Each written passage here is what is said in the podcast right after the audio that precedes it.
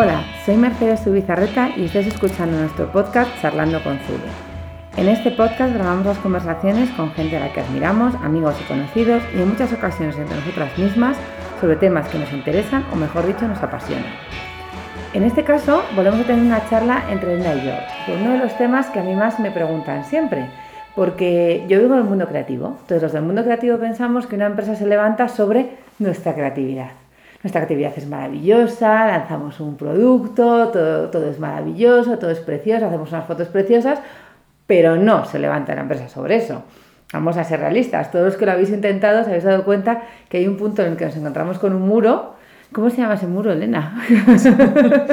Bueno, es el muro un poco de la rentabilidad, ¿no? Y de la perdurabilidad de la empresa, al fin y al cabo, a nivel financiero. A nivel financiero, exactamente. Elena, dentro de Zubi, es la encargada de la parte financiera. También un poco vamos a ir viendo que también es encargada de la parte estratégica, porque las finanzas también tienen mucho que ver con eso. Igual que en diseño hacemos colecciones y hacemos estrategias, ella también, yo le llamo eh, lo que ella hace economía creativa. Que, porque un día que se quejó de, claro, tú haces todo creativo y yo no hago nada, le dije, no, no, no, no, o sea, no he visto nada más creativo que hacer un escenario de lo que vamos a ganar dentro de año y medio. O sea, me decís que yo soy creativa imaginándome un estampado, probar a decidir cuánto vamos a vender en la Navidad de 2020. Sí, la verdad que es una creatividad como de tirarte a la piscina, porque la realidad siempre supera la ficción en un, hacia un lado o hacia otro. Pero claro, o sea, al final vivimos proyectando escenarios. ¿Y por qué? Porque es que lo que pasa hoy es lo que para nosotros además que vivimos haciendo colecciones y prevendiendo y tal, lo que pasa hoy tiene repercusión dentro de 3, 4, 5, 6 meses y tenemos que estar todo el rato pensando en el futuro. Y ese pensar en el futuro en colecciones también tiene su, su, se plasma al fin y al cabo en, todas las finanzas. Por supuesto. Y los números. Por supuesto. Yo me di cuenta de la falta de, de, esa figura. Esta no es mi primera empresa, sino que yo he tenido otras empresas antes, tenía mi estudio de interiorismo. Y hubo un momento en el que me di cuenta cuando hice un, un máster de, de, organización empresarial y había un tema que nos contaron que era cuando crees que estás ganando dinero pero en realidad no lo estás ganando.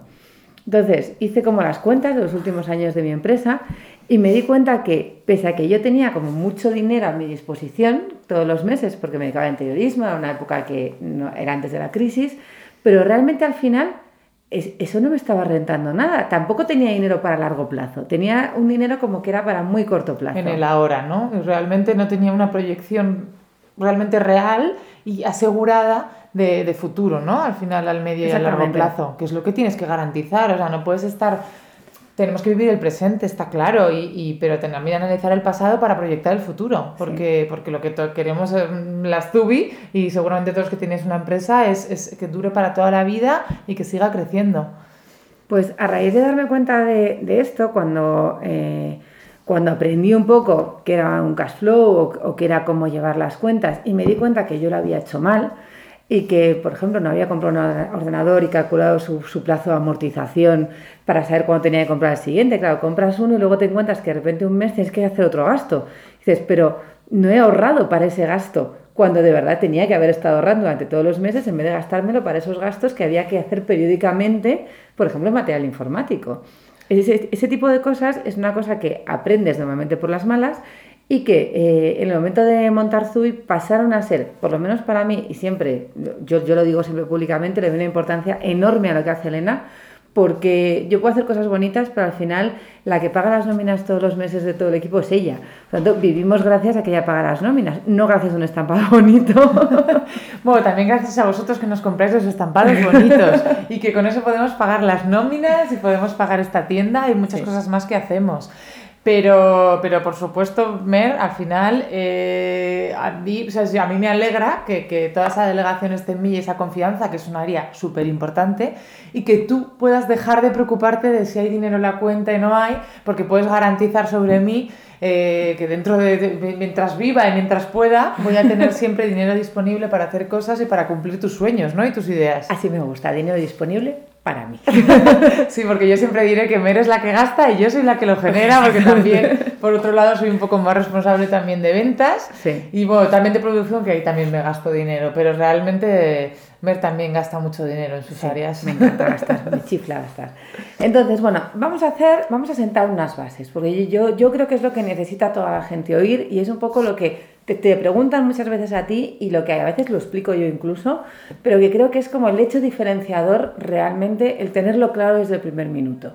Entonces, quiero que tú nos expliques esas bases que para mí son fundamentales y que preveyéndolas y trabajándolas bien, se puede llegar a tener una empresa de éxito o por lo menos una empresa que funcione. Porque aquí siempre vamos a hablar de una cosa que no siempre habla, que es de rentabilidad. Lo que haces tiene que ser rentable, a la escala que sea. Ya generes 10 millones de, euros o 5.000 euros al mes. O sea, pero si eres rentable, habrás hecho bien las cosas.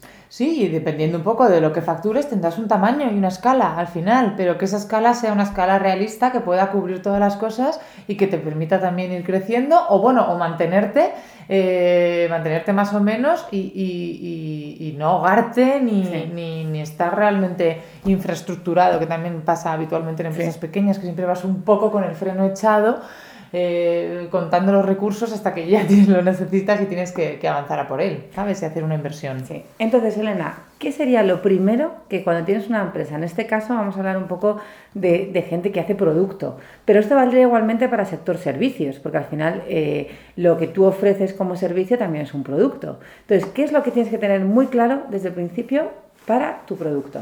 Pues eh, en el área de finanzas principalmente. Bueno, pues eh, empezamos por lo más pequeño y como lo más concreto, que es calcular bien los precios de tus productos. Para calcular bien los precios de tus productos hay que tener en cuenta varias cosas. Bueno, la primera, evidentemente, tus costes. En el caso de un producto que fabricas, habrá una serie de materias primas y, por supuesto, un coste de fabricación si te lo fabrica alguien. También hay gente que hace sus propias cosas in-house, pero también habría que contar ese tiempo que se dedica a la fabricación de una joya o, como también si cosieran ellos mismos un bolso. Ese, es un fallo muy, muy extendido entre creativos. Muy, muy extendido. O sea, realmente no estás poniendo al final en el precio de un producto, eso pasa cuando estás fabricando tú mismo, por ejemplo, una, una joyera que empieza a hacer sus joyas ella misma, el tiempo que dedica muchas veces a, crear esas joyas no está repercutido, no está en ningún sitio ni cuantificado. Tú al final tienes que contar, en cierto modo, con cuál sería un sueldo normal para mí, que soy una artesana, cuál ese sueldo dividido en horas, cuánto es y cuántas horas tengo que dedicar a cada una de las piezas. Por supuesto, la primera pieza siempre lleva, como es un prototipo, más tiempo, luego puede haber incluso una economía de escala que también hay que tener en cuenta y oye, y también habría que valorar, pero lo mejor es siempre, como siempre, en finanzas, hay que ser un poco previsor y un poquito pesimista, que eso lo tengo yo muy dentro, a veces demasiado, para realmente cubrirte, porque es muy importante que te cubras siempre un poco y tener realmente colchones de emergencia y que luego mejoren. Nosotros nuestro primer PNL que se llama un poco el, los ingresos y los gastos de un producto, el PNL unitario, como teníamos mucho menos volumen y los metrajes a lo mejor que imprimíamos eran mucho menores y las costureras que teníamos al principísimo del todo eran otras, eh, realmente el coste del bolso era más caro. Y poco a poco ha habido algunos de esos costes, otros no, otros también con el, con el tiempo y el IPC han ido subiendo porque es inevitable, pues algunos costes hemos conseguido eh, hacerlos más pequeños. Pero bueno, al principio lo mejor es cubrirte eh, para tener eh, al final, mm, pues un poco la situación en ese momento y, con esa situación poder construir un precio. Además, eh, hay una cosa importante que Elena, hay una cosa que, que, me obliga a hacer siempre. Cuando voy a diseñar una nueva cosa, siempre me pide el precio. En plan, ¿en qué margen de precio te vas a mover ya desde el principio? ¿Por qué? Porque si yo empiezo directamente, se me ocurre algo, empiezo a contactar eh, proveedores, empiezo a contactar cosas y de repente a lo mejor se me ocurre algo que vale cuatro veces de precio final lo, lo, lo, que es mi precio básico. Por lo tanto, es una cosa imposible para que venda Zui, porque mi propio público me va a decir, ¿pero qué haces? ¿Me puedes vender un bolso de 500 ahora? Aquí estás entrando como en el segundo punto importante de, de, calcular un precio de tu producto, que es hacer como una especie de mapa de posicionamiento y de tu competencia. Si yo quiero lanzar un bolso de piel de cocodrilo, tendré que mirar más o menos qué se está vendiendo en el mercado de piel de cocodrilo. Me iré, por supuesto, a marcas más de más market, que a lo mejor sí que pueden vender piel de cocodrilo, que estarían como en el punto más bajo, y también tendré que mirar las más altas, las marcas de lujo, que lo normal es que estén, porque esas son marcas que llevan 100 años con una inversión altísima en imagen y en experiencia y en tiendas muy alejadas de mí, y tendré que posicionarme si tengo el hueco entre una horquilla de ambos, ¿no? Entonces es muy importante también posicionar en el tipo de producto que tienes, que tienes a tu alrededor para saber más o menos de primeras, antes incluso de ponerte a mirar las materias primas y la fabricación, en qué horquilla me puedo mover. Nosotros cada vez que diseñamos un bolso nuevo, lo que tenemos en la cabeza y cuando, cuando Mercedes eh, plantea un diseño nuevo, más o menos en qué horquilla crees que podemos vender este producto mirando entre el pouch y nuestro tote. Pues ahí queremos meter un bolso que sea un poco más pequeño que el tote, pero parecido al pouch y que tenga asas. Entonces yo ya me muevo en esa horquilla. Entonces cuando busco proveedores para meter en este, que se llama el pianel, que es lo que ha dicho Elena, ese, esa suma de, de proveedores, mano de obra y todo eso, yo ya sé de repente cuando me pasa un precio un proveedor y sé que es uno de los cuatro, si uno de esos cuatro precios ya es el total de lo que me debería costar, ya sé que estoy totalmente disposicionada. Por lo tanto, ya desde ese momento, sin casi haber empezado a diseñar, hay, hay cosas que no, que no continuamos. Sí, o sea, muchas cosas que, en el papel y en, en la teoría eh, parecían maravillosas y en el momento parecía que, que iban a poder ser, de repente cuando haces como el número final y el prototipo y demás, dices, es que esto eh, realmente nunca se va a poder vender al precio que debería venderlo un poco por, por cómo se ha cerrado el círculo, incluso por lo que es la marca. Muy importante también, Mer, eso que acabas de puntualizar, también tienes que saber qué tipo de marca eres. Lo decía yo un poco al principio con eso de las marcas de lujo eh, en comparativa con una marca más market. Supongo que todos los que somos diseñadores estamos creando marcas, ni somos más market, y todos sabemos de, quién de quiénes estamos hablando, de estos que tienen 7.000 tiendas en el mundo, ni tenemos que fijarnos en sus precios, pero sí saber en qué nivel están. Pero no creo que tengamos que aproximarnos a ellos, tenemos porque estamos fabricando en España, ellos no fabrican en España y estamos aportando un diseño y un cuidado especial y una calidad superior.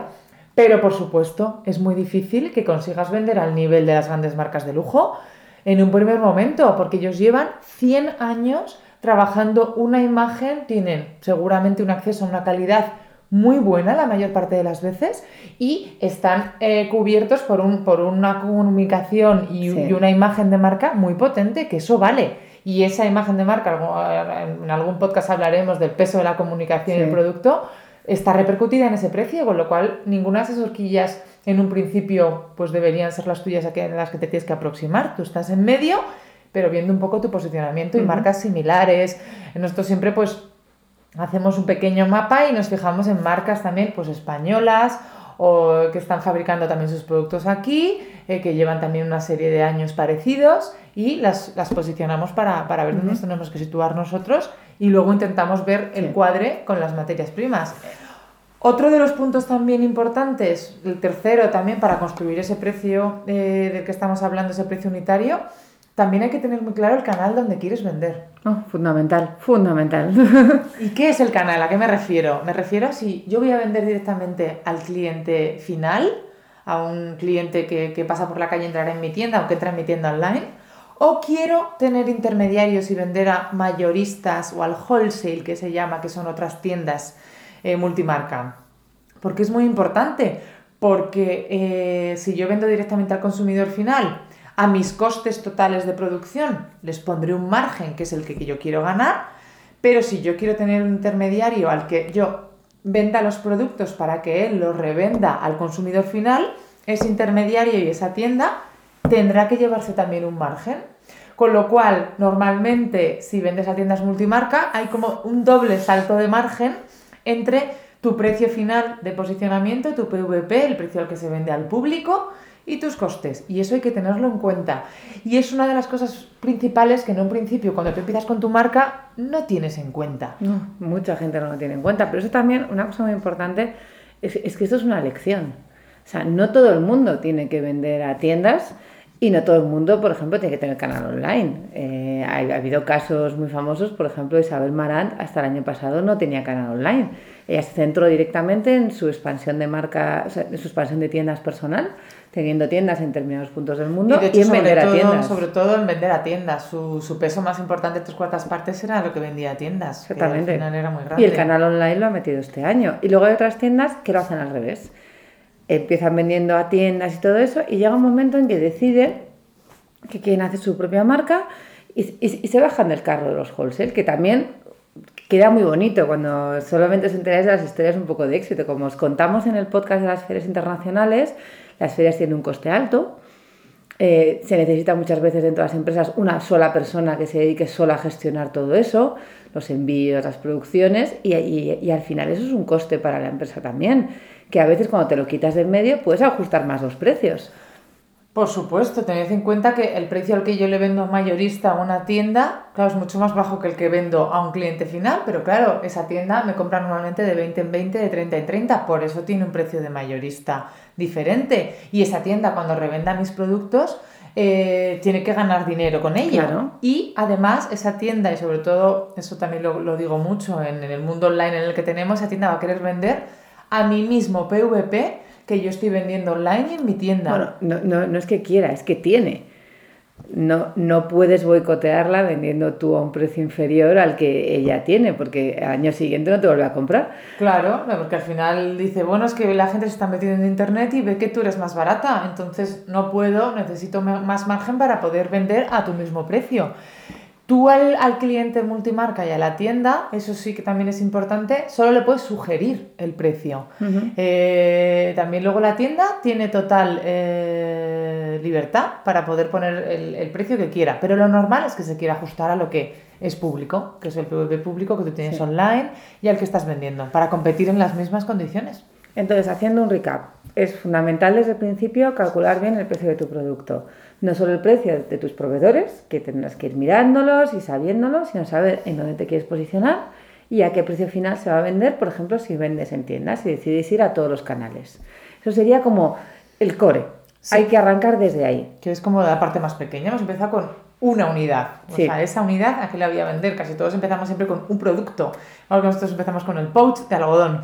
Y luego ya, pues eso se va extrapolando. Pero desde el principio, o sea, mm, podríamos tengo eh, mis Excels del principio con los PNL iniciales, que, que, en ese momento al principio, sobre todo también Mer eh, estaba un poco también trabajando con ello porque fue la primera un poco que desembarcó, pero ahí está todo y desde el principio ha estado calculado y era muy importante. Bueno, y el siguiente paso, ¿cuál, ¿cuál sería? Que también hay que tener muy, muy claro cuando, cuando te pones con la parte financiera de tu empresa.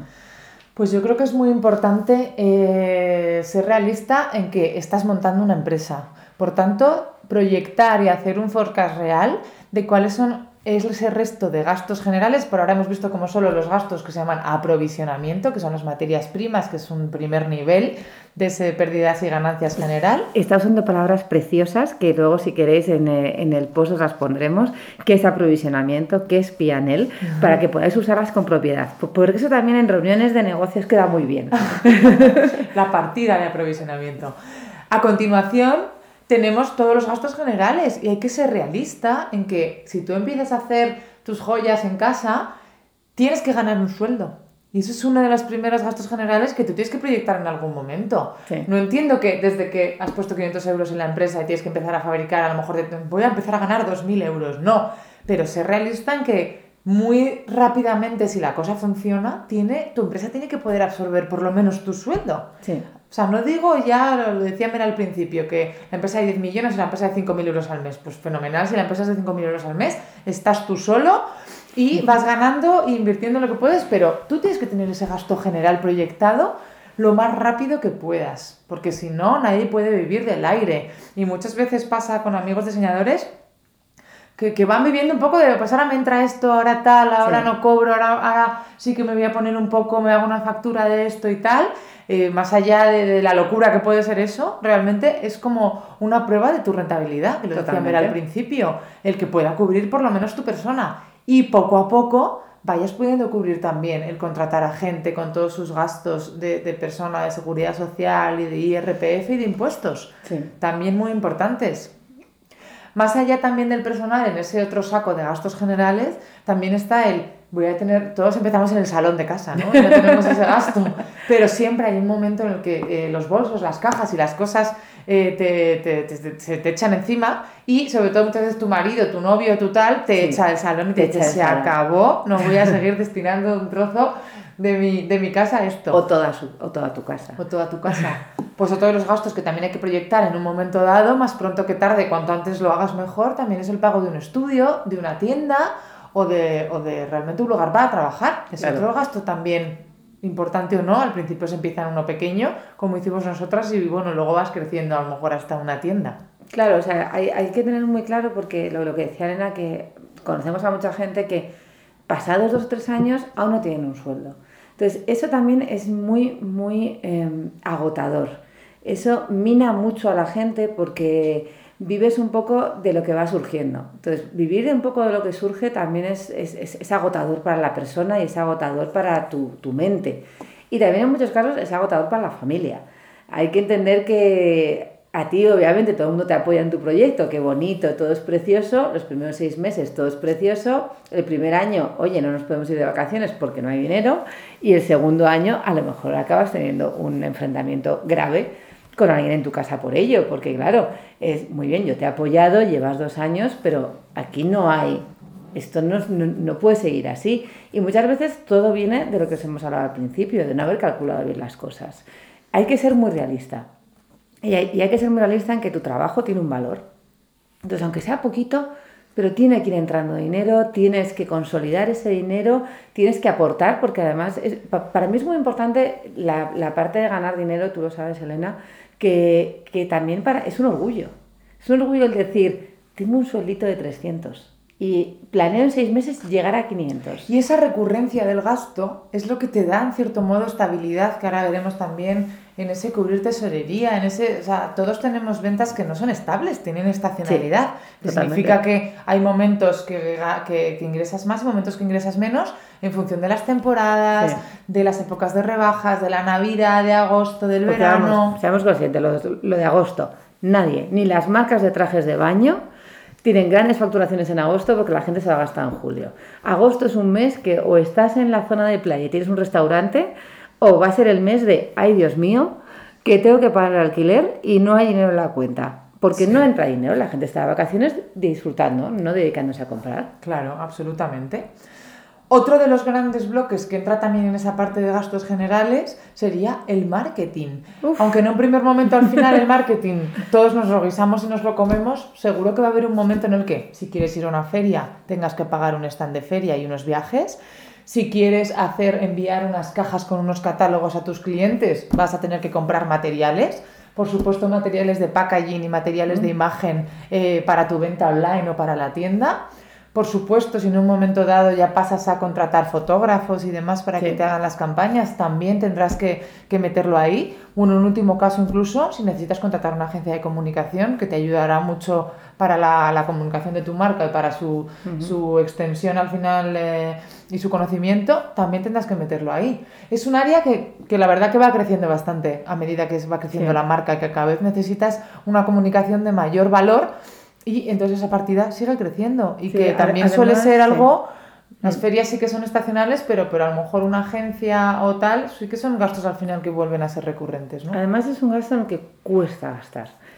Cuesta gastar porque parece que más o menos todo vale, pues he hecho yo las fotos, pues he hecho tal, pues yo me lo guiso y me lo como, pues total. Eh, si tampoco, como no son cosas además que tengan unos resultados directos, no sacas una campaña de fotos y la gente se vuelve loca a comprarte. Tú sacas la campaña porque tienes que sacarla, por lo tanto, ese gasto como que cuesta a veces hacerlo, el decir, no, voy a intentar ahorrármelo esta vez a ver qué tal. Lo que pasa es que eso afecta, como ya os he dicho, Elena, que haremos un podcast también sobre comunicación, eso afecta a tu imagen de marca y sobre todo afecta a tu comunicación y a lo que crece tu marca como branding, que es una de las cosas fundamentales. Y el branding o el, o el cambiar la web cada dos años es algo que no te va a impactar en ventas de, ala, mira, he cambiado la web y me lo ha devuelto. No, no, no, no es eso, pero tienes que hacerlo. Tienes que hacerlo porque eh, no es que vayas a notar mm, eh, exponencialmente el, el, cambio y el incremento, sino que si no lo haces sí que vas a notar el decrecimiento. Porque te, se te quedará completamente, efectivamente, la web obsoleta y se notará.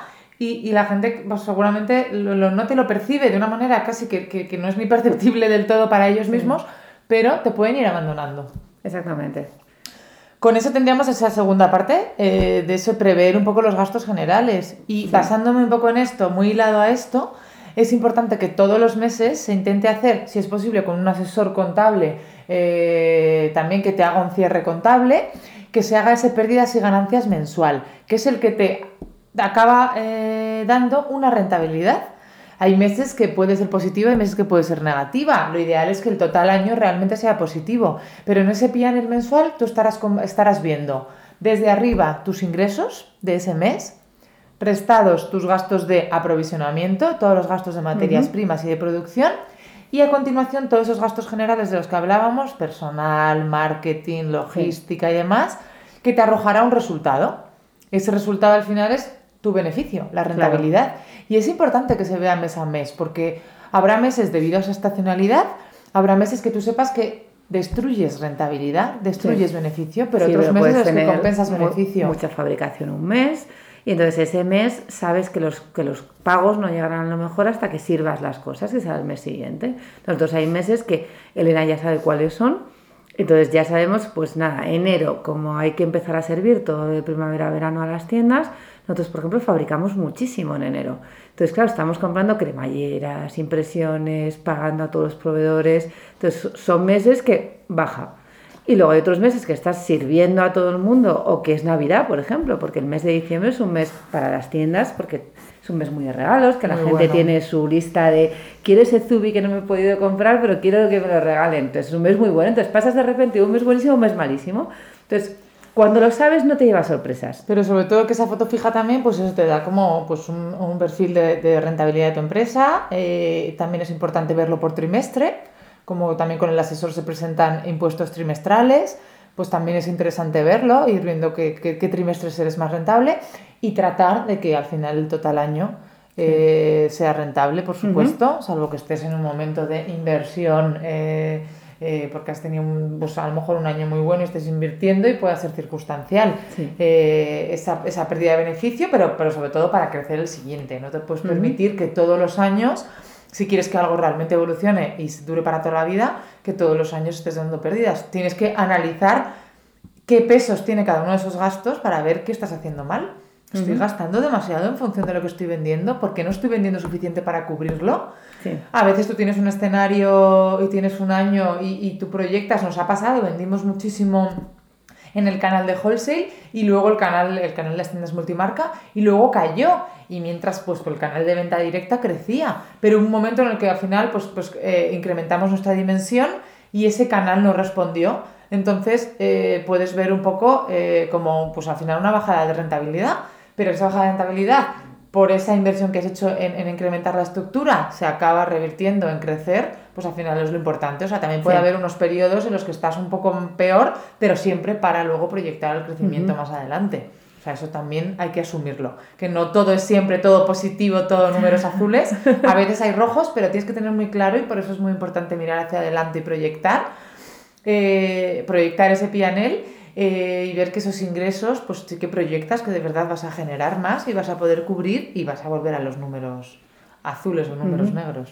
Bueno, ¿qué más patas tenemos que, que tenemos que tener tan en cuenta y que nos encantan? Porque está, espero que estés aprendiendo muchísimo porque de verdad esta es una clase absolutamente magistral la que nos está dando Elena, que yo de verdad cuando vienen aquí diseñadores como si vinieran a Fátima, ¿con quién habláis con Elena? No quieren hablar conmigo. A mí nadie me pregunta al proveedor tal. Aquí vienen todos como a ver, ¿qué es eso del pianel que me ha hecho tu hermana? Que lo calculas de maravilla.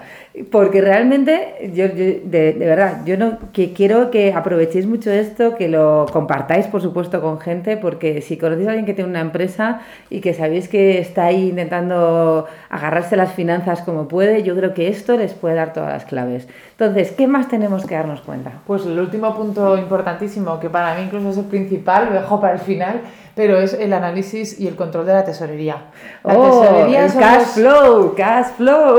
Cash flow, flujos de caja, como le quieras, ya, lo quieras llamar. Yo siempre contaré que cuando me iba de mi anterior empresa, director de marketing, pues me vino a hablar, ah, vamos a tomar un café tal, y me decía, a ver, te voy a dar un consejo, ¿qué es lo más importante de una empresa pequeña? Y yo decía, vender, o el marketing, o tal. No tenía muy claro, claro, nunca lo había vivido, porque yo no estaba acostumbrada a lo que, lo que me dijo, eso yo no lo hacía. Y me decía, me dijo, lo más importante de una empresa pequeña es cobrar.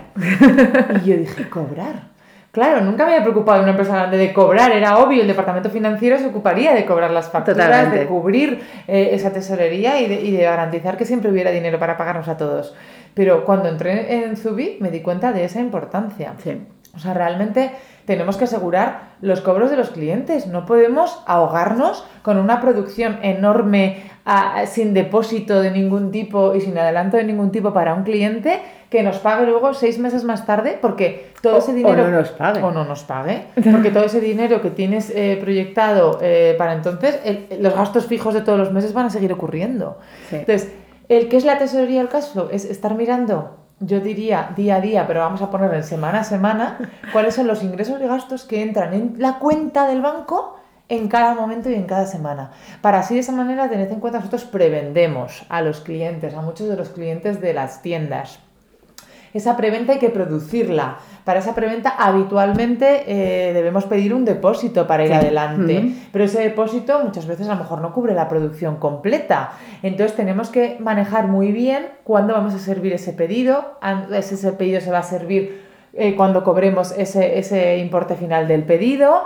Mientras tanto, eh, qué otros ingresos tenemos para poder pagar todos los gastos generales que van a seguir ocurriendo mes a mes. Cómo podemos yo tengo que adelantar producción también para mi tienda online y mi tienda física. Tengo que tener stock siempre disponible para vender. Tengo que producirlo y esas producciones también tienen un dinero que hay que pagar en un momento dado durante uno o dos meses para luego ir ingresando poco a poco las ventas de esos productos. Con lo cual, eso es una auténtica ingeniería financiera la que tienes que ir haciendo para que en ningún mes te quedes sin dinero en el banco y se puedan afrontar todos los gastos, las nóminas, el pago del estudio, un, un aprovisionamiento específico, a lo mejor de un cliente especial que te pide que adelantes rápidamente o incluso unas sobreventas que te dejas en stock y que tienes rápidamente que producir algo. Elena hablaba antes de una, de una figura con la que te reúnes trimestralmente, que es el famoso asesor. Eh, nosotros diferenciamos mucho aquí en Zubi entre lo que es el asesor y lo que es las finanzas. Elena es financiera, tenemos un asesor también porque es el que se encarga de, de hacer los impuestos, hacer los IVAs, también son, son temas, ya sabéis, que son normativas que cambian constantemente, entonces tenéis que trabajar con alguien que además esté muy, muy al día de todas estas cosas, porque hay que hacer contratos, hay que hacer despidos también, no es lo más agradable, pero también tiene que hacerlo alguien. Entonces, para mí, yo, yo, yo cuando lo tengo que explicar, cuando la gente me dice, no, no te preocupes, si ya tengo asesor, digo, ya, el asesor está en el presente y en el pasado. Al asesor tú le das unas facturas y le dices cuánto hay en cuenta el día que tiene que cerrar, por ejemplo, el mes. Pero esa persona no está en el futuro. Esa persona no te va a decir cuánto vas a, cuánto deberías eh, ingresar en tu cuenta la siguiente Navidad para que eh, la persona que has contratado ahora y para la que ella te ha hecho para la que él te ha hecho el contrato de verdad esté ya cubierta. Entonces hay que tener esas dos figuras. Entonces sé que casi todos tenéis un asesor, cosa que está estupenda, y hay que tenerlo porque, ahora mismo... tampoco, yo creo que, que esa es una de las cosas que más normalmente se externalizan. Hay gente súper experta que le da esas facturas y te hace como todos los asientos y las presentaciones de impuestos pero creo que no es una cosa básica de que alguien de un socio o alguien de la empresa tenga que saber hacer en esa cosa concreta. Pero muy de acuerdo en, lo que dice Mercedes, son dos cosas completamente diferentes. Un asesor contable, llamo yo, y contable y, laboral al fin y al cabo, y un poco legal, y una persona realmente que está proyectando. Porque además, o sea, sí que te podría decir a lo mejor, bueno, pues tienes una media de gasto de aprovisionamiento de tanto, deberías mm, mantenerla o, o no, porque estás perdiendo beneficio cada mes. Pero sobre todo, lo que sí que no va a tener nunca es la sensibilidad del negocio. Nunca. Mm, puede estar muy metido, pero lo normal es que es una persona externa a la que ves una vez al mes o dos veces al mes y realmente no es lo mismo. Mer siempre hablaba mucho de mí que yo soy un híbrido al fin y al cabo. Yo tengo pues el, yugo de las finanzas y de los números, pero los trato de manera muy sensible a las necesidades de la marca y a la comunicación. Evidentemente, menos que ella, menos sensible que ella, porque ella es totalmente comunicación, totalmente marketing e imagen. Ella siempre pues irá como pues, a, más arriba. Yo lo bajo un poco a la tierra, pero tengo sensibilidad de que si en un momento dado hay que gastarse 10.000 euros en unos muebles de la tienda, realmente hay que gastárselo porque la imagen es muy importante. O si hay que comprar unas bolsas eh, en el mejor proveedor del mundo para dar a mi cliente, tengo esa sensibilidad de entender que esa es la calidad de bolsa que necesito. Sí, porque a veces los financieros son un poco de, pero esto, pero esto es una tontería gastarlo. Y no, hay que tener siempre ese, esa dualidad también en que tanto el departamento creativo como el departamento financiero tienen que hablar tienen que hablar, tienen que sentarse y tienen que valorar lo, lo, que hace el otro, porque al final el que la bolsa sea de determinada calidad hace que tu producto se perciba con mayor calidad y entonces pues a veces hay que hacer estas que cuesta mucho, sobre todo por eso os decimos al principio que tienes que tener, tienes que generar dinero, porque el día que encargas por fin tus primeras bolsas personalizadas, te pegan un sablazo que te dejan temblando. O el día que el sueño que tenemos todos de algún día haremos cajas personalizadas la caja personalizada es eh, para nosotros eh, el caballo de batalla es del día uno, ¿no? Aparte hay que hacer como 5.000 unidades, igual que las cintas de embalar personalizadas, hay que hacer como, cinta de embalar hay que hacer como 20 años de cinta de embalar, si quieres hacerlo.